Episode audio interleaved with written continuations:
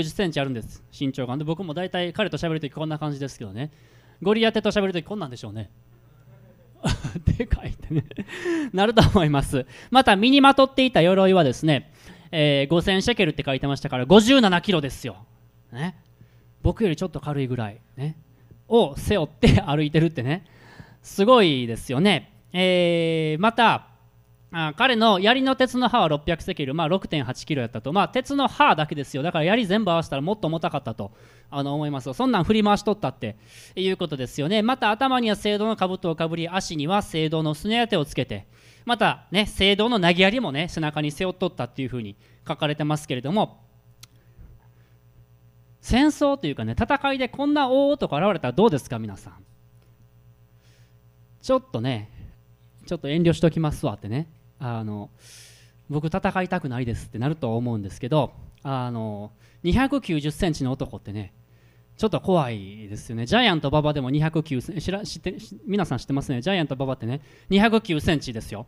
あれもかなり大きかったんですよね。彼自分と戦う時に自分より大きい人とあんまりやったことがなかったそうですけれども、えー、ケイシさんすごくジャイアント馬場のこと好きらしいですけどもね、えー、そんなことないんですか？でこのゴリアテが言うんですよね。お前らから1人選んで勝負しろっていうふうに言うんですよね。で俺と勝負して勝って俺を撃ち殺したら俺たちはお前の奴隷となると。もし俺が勝ってそいつを殺したらお前たちが俺たちの奴隷となるんだと。いうふうに言ったんです。つまりこの戦いは代表戦だったんですよ、ね、代表戦で、まあ、つまり一騎打ちですよね。えー、そういったことを彼は望んできたんです。でこのドリアテの言葉を聞いた時にイスラエル人たちはどう反応したんでしょうか？イスラエル人たちは、まあ、残念ながらねこういう反応だったんですね。サウルとイスラエルのすべてはこのペリシテ人の言葉を聞いた時意気消沈し非常に恐れたって書いてます。そりゃそうやと思いますよね。290センチの男とね誰も戦いたいと思わないと思うんですね。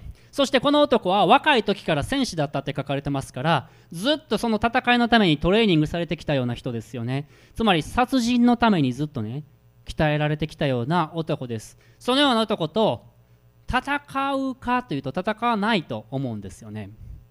でもちょっとね考えてみてくださいね。私たちのこの目に見える敵ではなかったとしても私たちの心の中で何かそのような自分が絶対に勝つことができないと思ってるような敵っていませんか？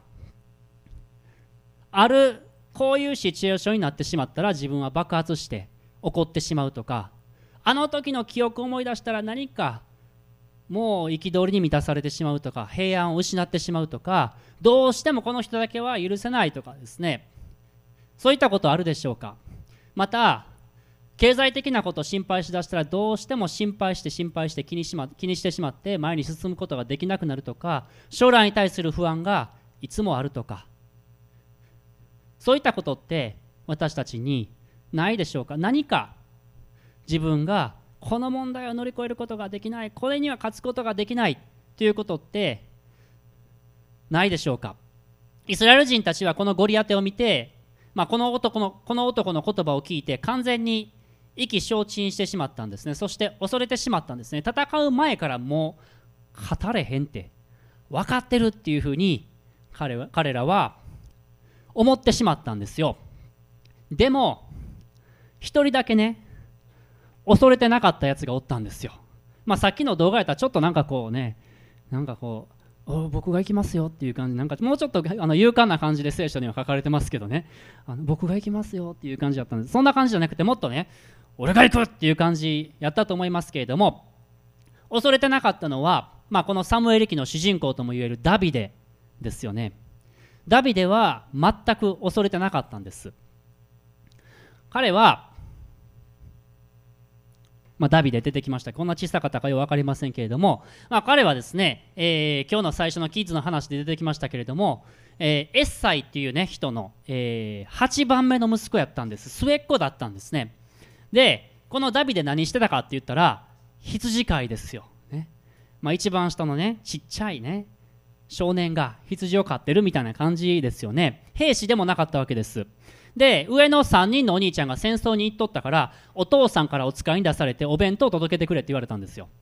でダビデはこうお弁当を届けに行くわけですね。で戦況を見に行くわけです。お兄ちゃん大丈夫かなって見に行くわけです。そんで行ったらお兄ちゃんに怒られたって書いてるんですけど何しに来てんお前はってね。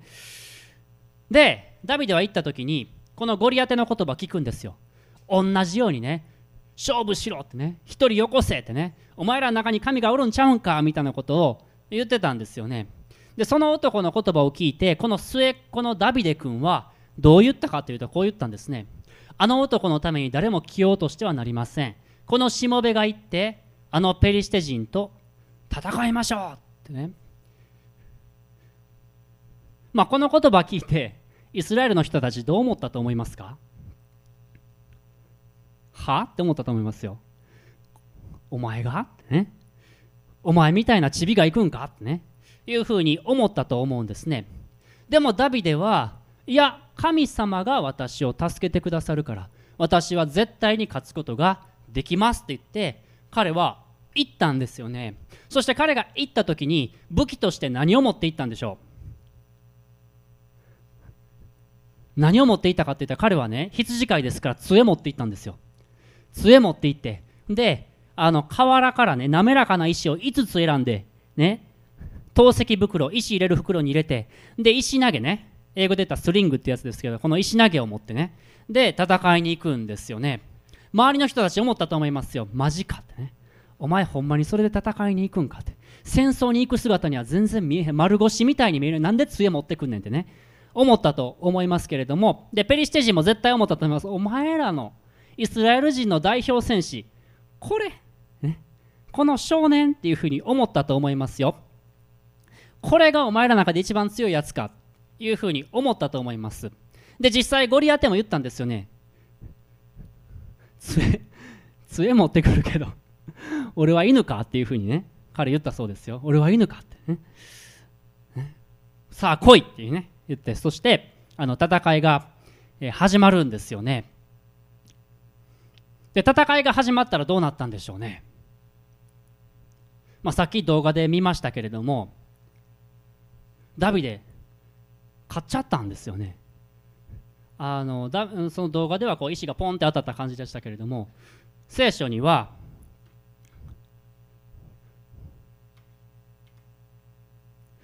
石は額に食い込み彼はうつ伏せに倒れたって書かれてるんですダビデがこう石投げてねこう石をヒュッシュッってなったらねここピンポイントでここに当たったんですよね動画ではね、兜取ってましたけど、兜取ったってどこにも書いてないんですよね。聖堂の兜かぶってて、そして鎧もしてて、そして聖堂のすね当てもしてるから、つまり、ここが一番、ここしかないんですよね、もうね。やっつけれるって。そこにピンポイントで当たったんですよね。そして彼はうつ伏せに前に倒れてしまったんですね。ダビデが勝ってしまったんですよ。ジャイアントキリングですよね。このストーリーねまあおそらくですけど小さい頃から教会来てたらね何回も聞いたことあるストーリーじゃないんですか僕何回も聞きましたよ小さい時からすごいでしょダビデさん勇敢だったでしょ強かったでしょってねであの多分ね僕小さい頃からこの記憶に残ってるストーリーの中では1番か2番ぐらいですよこのストーリーはね。ですごいなダビデさんってこう小さいながら思うわけですよ。で大体決まって教会学校の先生言うんですよ。だからねみんなもこんなねダビデさんみたいに、ね、勇敢な人、ね、信仰の勇者になるんですよってね言うわけですよ。でそれ聞きながら僕は思うんですね。なれるかな？なれるかな？こんな大きい男に戦うことできるかな？とかですね。まあ思ったわけですけれども、まあ、もちろんそのように取ることができるかもしれないんですけれども。今日ですね皆さんもうちょっとこの想像力働かせてですね。皆さんもしこの戦場にいたとしたら皆さんどこにいますか？どうでしょう？もしこの戦争の場にいるとしたらどこにいますか？万軍の死の皆によってお前に立ち向かうって言ったダビデですか？僕ね自分に当てはめたらもしこの戦争の場にほんまにおらされたとしたらゴリアテ出てきたらお 誰か別の人いけへんかなって絶対思いますよ。あのケイシさんどうぞ行ってくださいそんな大きい声ですからゴリアテより大きい声出せるでしょ？行ってくださいってね。いうふうにあの言うと思いますしね。あのねその筋肉があったらいけるでしょってね「レイよお前や」って「お前しかおらん」って。俺は後ろから祈ってるからなってね。あの言うと思うんですね。でもこれねゴリアテって 2, 2メートル90センチ290センチでねそんな大男おらんでしょ普通。まあ、つまり多分誰もて戦いなくたくない敵っていうふうに描かれてると思うんですよ。だから普通に考えたらみんな恐れて生きたくないんです。だからねこの戦争の中でちょっと普通に常識的に考えたらみんながちょっと意気消沈してね恐れてるイスラエルの兵士兵士たちのところにいるんじゃないかなって思うんですね。じゃあここで描かれているダビデって一体何なんでしょうか。ダビデはイスラエルの代表戦士でしたね。イスラエルの代表として出てきて戦った人でした。私たちの代表として戦ってくださったのは誰でしょうか？イエス様ですよね。イエス様が私たちの代表として戦ってくださったんですね。この戦いではダビデが勝ったらイスラエルの勝ちゴリアテが勝ったらペリシテ人の勝ちでした。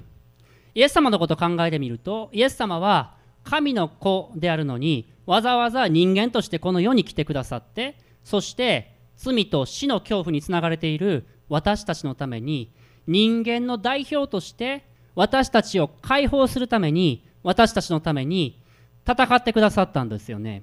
そして私たちのために勝利を得てくださったんですね。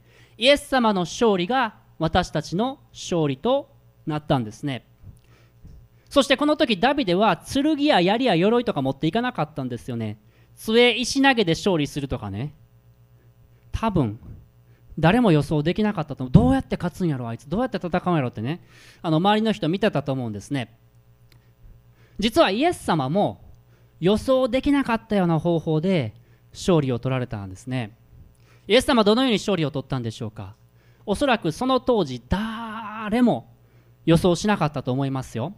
イエス様が勝利を取られた方法っていうのは十字架ですね。神の子がわざわざこの地に下ってきてくださって人としてそしてその生涯の最後に十字架にかからなければならない。十字架で自分の命を差し出さなければならない。冗談みたいな話ですよね。でもそのことによってイエス様は勝利を得られたんですね。これしかない。ここピンポイントにこれしかないっていう方法が十字架だったんですね。第一コリント3章18節にこのような言葉があります。一緒に読んでみましょう。はい。十字架の言葉は滅びに至る人々には愚かであっても救いを受ける私たちには神の力です。十字架の話。神様が十字架にかかるっていう話は私たちの普通にある頭で考えたらアホみたいな話やっていうことです。だって頭で考えたら変な話ですよね。神様が何でわざわざ十字架にかからなあかんねやろ、ね、でももし私たちがそれを信仰を持って聞くならばそのことによって私たちは救いを受けるんですよね。このお方を信じるならば私たちの罪が許されるんですね。そして罪の力からも解放されて神のことされてそして永遠の命が与えられるようになるんですね。新しく生きる力が与えられるようになるんですね。信仰を持って十字架を仰ぎ見るならばイエス様の取ってくださった勝利が私たちの勝利となるんですよね。イスラエル人たちはダビデが勝利した瞬間を見ました。そしてダビデの勝利がイスラエル人の勝利となりました。その決定的な戦いによってイスラエルの勝利は決まったわけですね。今私たちが直面している敵私たちそれぞれにとってのゴリアテって何でしょうか？どうしても解決できないような問題があるでしょうか？自分自身何かわからないけれども一人になった寂しいとか孤独を感じるとかそういったことはあるでしょうか？また死ぬことに対する恐れとかそういったものもあるかもしれません。私たちみんな最終的に死を通らなければなりません。その死でさえもイエス様が十字架で死なれそして復活されたことによってその敵に神様は打ち勝ってくださったんですね。死をお前の勝利はどこにあるのか？死をお前の棘はどこにあるのか？だから私たちは恐れる必要がないんですよね。この十字架に頼る者には永遠の命が与えられています。